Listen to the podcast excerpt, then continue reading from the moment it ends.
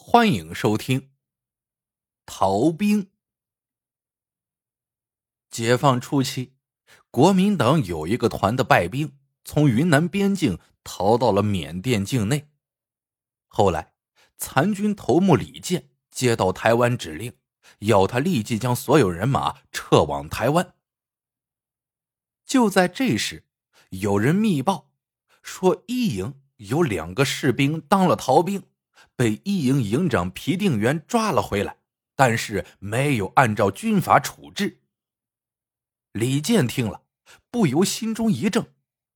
他知道眼下是非常时期，如果让此苗头传染蔓延，事情就会变得非常麻烦。于是，他当即叫来一营营长皮定元，劈头问道：“听说你抓回了两个逃兵？”为什么不斩立决？皮定元已经跟随李健十多年，不仅性格刚强、一身义气，而且治军严明。当年在淮海战役中，身为连长的他，就曾亲手枪毙过部下的五个逃兵，因此他深得李健的赏识和重用。可如今面对李健的责问，皮定元却有些忧虑的说。司令，逃兵按军纪该杀，不过在眼下的这个节骨眼上，如果再杀逃兵，只怕会引起军心混乱。是不是先放他们一马？然而，一向杀人如麻的李健摇了摇头：“不行，正因为是在这个节骨眼上，才更需要杀一儆百。明天。”我要让全体官兵亲眼看到这两个逃兵的下场。接着，他直截了当的问皮定元：“你看，刑场选在哪儿最好？”皮定元略一迟疑：“那阴阳坡怎么样？”阴阳坡？为什么选在那个地方？李健有些疑惑的闪了闪鹰眼。因为他知道阴阳坡是个很诡异的地方，人如果由东往西经过那里，常常会不知不觉的偏离了方向，甚至还会莫名其妙的往回倒走。皮定元不慌不忙的解释道：“这样可以告诫所有人，谁想当逃兵，就像走阴阳坡一样，往前是没有路的。”李健点了点头。嗯，有道理，就这么定了。阴阳坡就在营地后面一道坐南向北的山坡旁边。第二天一早，残军官兵全体紧急集合，齐刷刷列队在刑场一侧。李健杀气腾腾的训完了一通话，正要朝旁边的执行兵挥手，却见皮定元跨步上前。报告司令，这两个逃兵处在我们一营，我身为营长难辞其咎。为了严明军法，还是由我来亲自执行吧。看来这又是皮定元的效忠之举，李健欣然赞许。好，好样的，不愧是我的爱将。皮定元面色如铁，两眼血红。他先朝队伍缓缓扫视一遍，接着一声喝令，两个五花大绑的逃兵被押上前来，面朝山坡跪在地上。这两个逃兵，一个叫张二顺，一个叫吴腊狗，都是当年被抓出来的壮丁，和皮定元还是同乡。此时此刻，皮定元似乎已经变得毫无表情，他拔出手枪，跨上前去。冷冷的打量着他们。谁当逃兵，一律枪毙，这你们是知道的。你们不怕死吗？张二顺和吴腊狗都挺起胸来。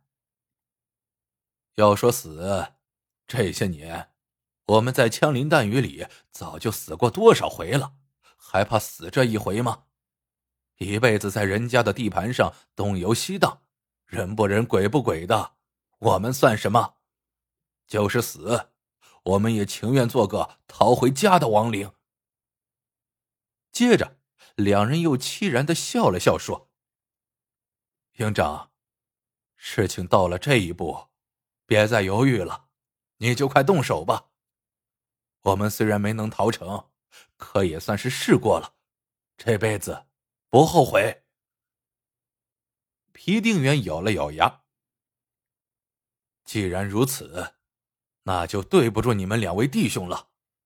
不是我皮定元不讲交情。”实在是军法难容啊！说着，他咔嚓一声将子弹顶上了枪膛，忽又冷冷的下令：“给他们松绑。”两人的绑绳被松开了。皮定元接着吩咐：“端酒来。”酒端来了，是烈酒，满满的两大碗。皮定元横眼一瞪。怎么是两碗？再端一碗来。再端一碗。端酒的士兵看了看张二顺和吴腊狗，又不解的看了看皮定元。营长，这酒是是给他们二人的。听见没有？再给老子端一碗来。列队的官兵们先是你看看我，我看看你，随即许多人都暗自点点头。这情景，李健也一下子看明白了。想当年，在一次惨烈的交战中，皮定元身负重伤，倒在地上奄奄一息，是张二顺和吴腊狗舍生忘死，背起他杀开一条血路，最后冲出了包围圈。此时此刻，重义气的皮定元是要陪一碗酒送送他这两个曾救过自己性命的弟兄。又一大碗酒端上来了，皮定元亲自将酒一人一碗的端给张二顺和吴腊狗，然后接过刚端来的第三碗酒，扬起脖子与他们同时一饮而尽。陪完送行酒，皮定元啪的将碗摔碎在地上，接着他拿起枪托，在地上画了两个间隔五米的圆圈。让张二顺和吴腊狗站进去，两人就这么一东一西，面对面的分开站立。然后，皮定远指着旁边两个士兵说：“把你们手里的枪顶上火，放上一颗子弹，交给他们。”这两个士兵更糊涂了。营长，这枪怎么能给？皮定远吼道。这是命令，老子再说一遍，把你们的枪顶上火，交给他们，听见没有？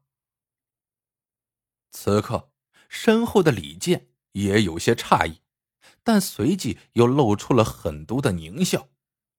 显然，皮定元这是要让两个逃兵互相开枪射杀。想当年，自己也曾采用过各种让逃兵相互残杀的手段。李健觉得，如此别出心裁的正法逃兵会更具有触目惊心的震慑力。果然，两支顶上火的步枪分别递了上去。皮定元让张二顺和吴腊狗互相朝前端平了枪。张二顺和吴腊狗扭头望着皮定元，握枪的双手都有些颤抖。接着，他们丢下枪，扑通的跪在地上。营长，你这，这让我们怎么下得了手啊？没种的东西！皮定元凶狠的骂着，命令士兵拿来黑布，索性给他们全都蒙上了双眼。现在，你们横也是死，竖也是死，死到临头了，连这都下不了手，你们还算是条汉子吗？给老子爬起来，站好，端枪！好，我们听你的。张二顺和吴腊狗面对面站起了身，慢慢的再次端起枪来。皮定元一左一右盯着他们二人，站到一旁，然后斩钉截铁般吼道：“你们听着，活着做了鬼事，死也要死的像个人样，现在老子开始报数，老子数到三，你们就开火。吼罢，他侧身闪开，大声喊道：“预备！一、二、三！”枪同时响了，砰砰砰，三声。三声枪响来自三个不同方向。枪响之后，张二顺和吴拉狗倒下了。令人惊异的是，皮定元也同时中弹倒下。大家这才猛然发现，原来皮定元也开了一枪。刚才，皮定元让张二顺和吴拉狗站在两个圆圈里，自己则站在一侧。这看似不经意。其实是皮定元早就算好了的，这样他们三个人同时向前开枪的位置，竟然就成了一个奇特的长三角形。皮定元的一枪打中了与他平行的张二顺，张二顺的一枪打中了他对面的吴腊狗，而面朝着西的吴腊狗那一枪，则由于身体和端枪方向的偏位，子弹没有打中张二顺。却打中了与他斜对面的皮定元。李健呆住了。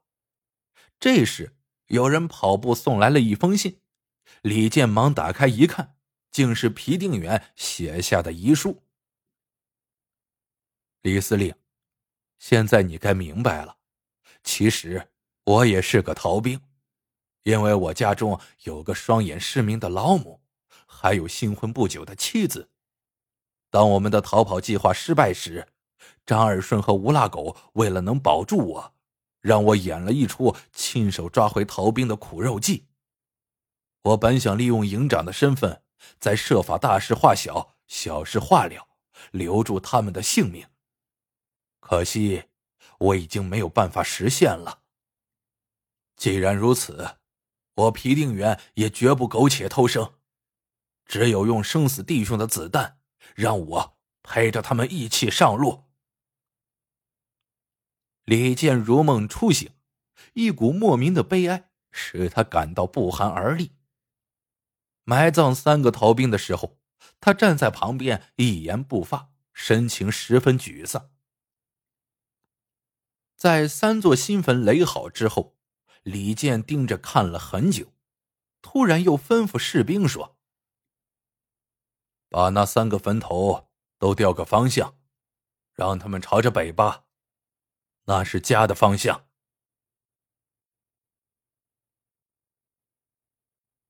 好了，这个故事到这里就结束了。